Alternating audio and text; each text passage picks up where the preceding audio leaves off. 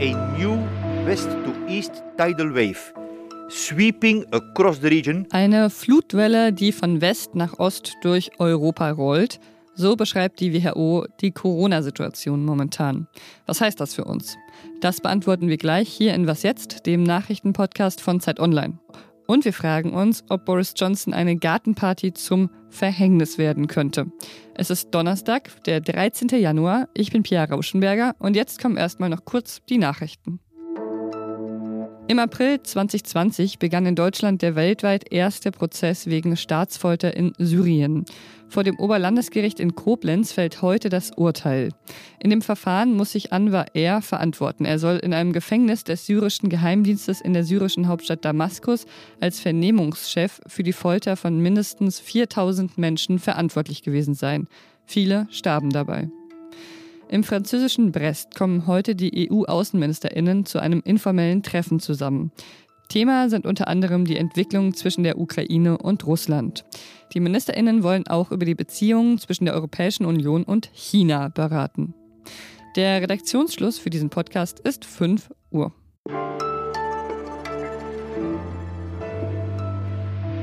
At this rate, the Institute for Health Metrics and Evaluation forecasts that more than 50% of the population in the region will be infected with Omicron in the next six to eight weeks. Warnende Worte zum Jahresbeginn von WHO-Regionaldirektor Hans Kluge. In zwei Monaten könnten sich schon über die Hälfte der Menschen in Europa mit Omikron infiziert haben. Meine Kollegin Elena Erdmann ist verantwortlich für Forschungsdaten und kann einordnen, was die WHO hier prognostiziert. Hi Elena. Hi Pia. Ja, wie plausibel ist das denn, dass ja innerhalb der nächsten zwei Monate sich schon die Hälfte der Menschen in Europa infiziert haben könnten?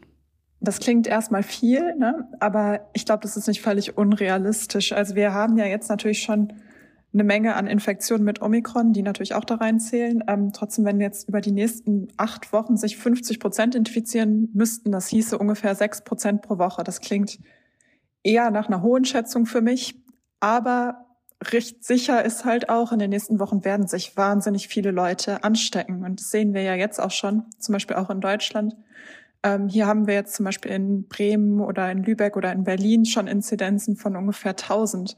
Also das ist wahnsinnig viel. Da kann man sich vorstellen, wenn man in eine U-Bahn geht, da ist auf jeden Fall jemand dabei, der das gerade hat. Okay, also hohe Zahlen werden uns so oder so erwarten. Heißt das jetzt im Prinzip auch, dass es egal ist, was wir machen? Es kommt so oder so schlimm? Nein, ganz egal, was wir machen, ist es natürlich überhaupt nicht. Erstmal für uns persönlich, für Leute, die geimpft sind, heißt ja auch eine Infektion jetzt nicht unbedingt, dass es ganz schlimm werden muss, sondern dass es in den meisten Fällen okay wird, selbst wenn man krank wird. Aber natürlich gibt es immer noch viele Leute, für die das eben nicht so ist und für die immer noch stark gefährdet sind. Und da sollte man sich natürlich jetzt immer noch dafür stark machen, die zu schützen. Also also wir können uns darauf einstellen, es gibt wahnsinnig viele Infektionen in den nächsten Wochen. Das heißt, wo man es kann, sollte man versuchen, eben nicht das Virus zu verbreiten. Mhm.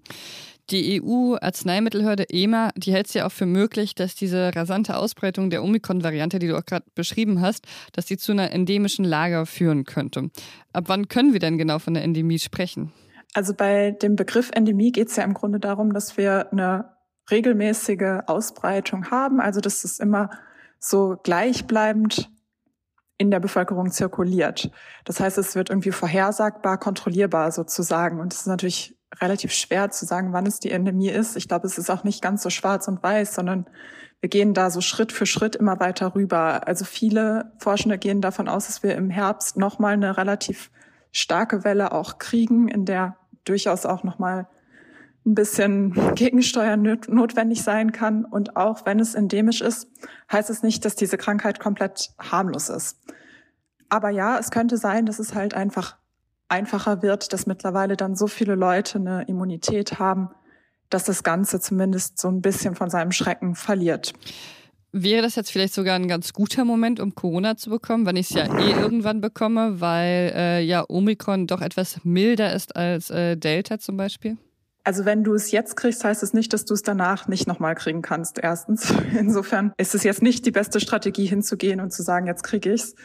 Ich würde sagen gleichzeitig aber, sollte man sich mit dem Gedanken einfreuen, dass es eventuell passieren kann, keine Panik davor haben, aber trotzdem, wenn es irgendwie geht, vermeiden ist immer noch die bessere Strategie und insbesondere natürlich aufpassen, dass man es nicht weitergibt, weil je mehr Infektionsgeschehen es gibt, desto größer ist halt auch die Wahrscheinlichkeit, dass es dann doch eben jemanden trifft, für den das alles nicht so einfach ist. Okay, danke dir, Elena. Gerne.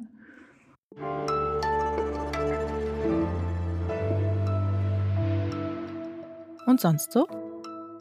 Kambodscha zählt zu den Ländern, in denen es die meisten Landminen gibt. Stück für Stück muss das Land also zurückerobert werden. Menschen brauchen sehr lange dafür, um vermintes Land zu säubern. Schneller und weniger gefährdet sind da Ratten. Magawa war also eine Hero Rat, also eine heldenhafte Ratte, die mehr als 100 Landminen und andere Sprengstoffe aufgespürt hat und dafür sogar mit einem Orden ausgezeichnet wurde. Jetzt ist Magawa im Alter von acht Jahren verstorben. Magawa hatte einen langen Trainingsprozess hinter sich und dann war sie so gut, dass sie 225.000 Quadratmeter Land wieder zugänglich gemacht hat. Ihre Betreuer haben Magawa sogar so sehr vertraut, dass sie oft, wenn sie ein Feld gerade überprüft hatte, darauf dann Fußball gespielt haben. Also vielen Dank Magawa und Ruhe in Frieden.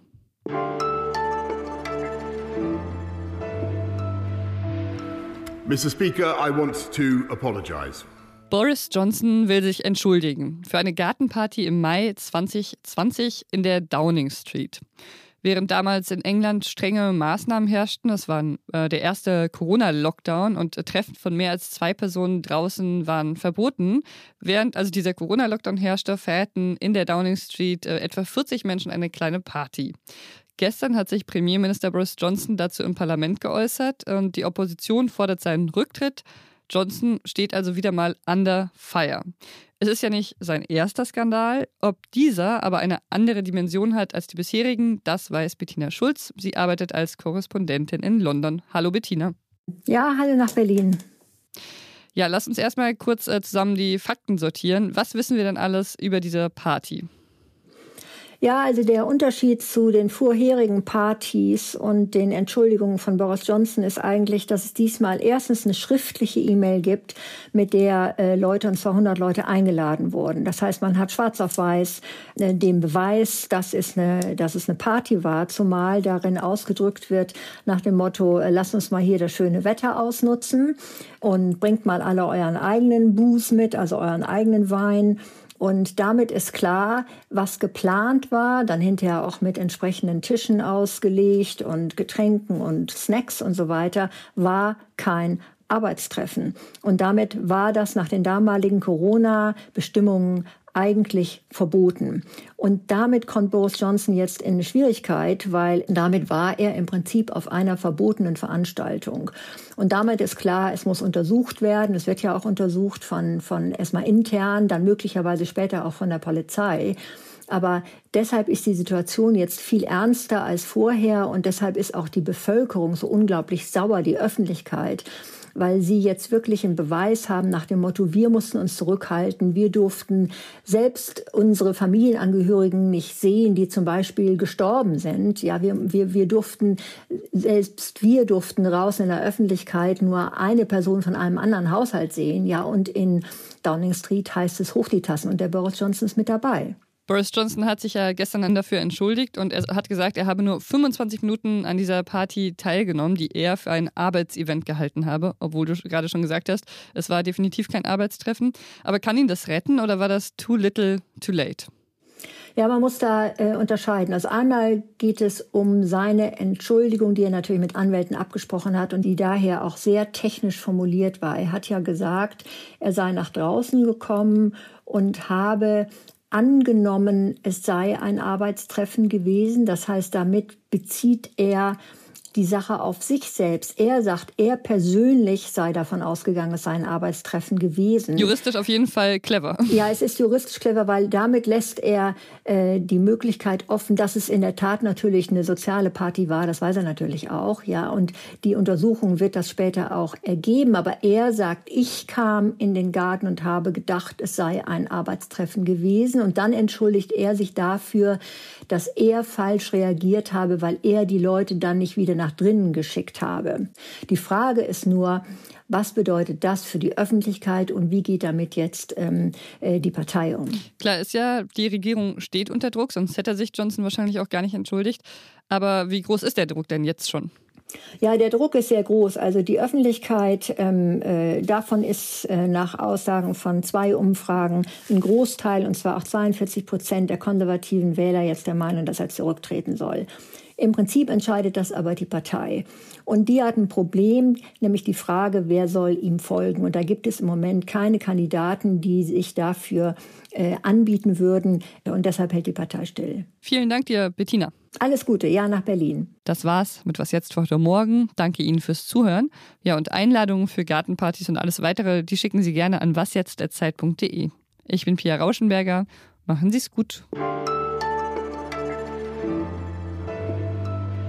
Ich habe gerade Corona tatsächlich. Oh nein. Aber meine Schnelltests sind alle negativ.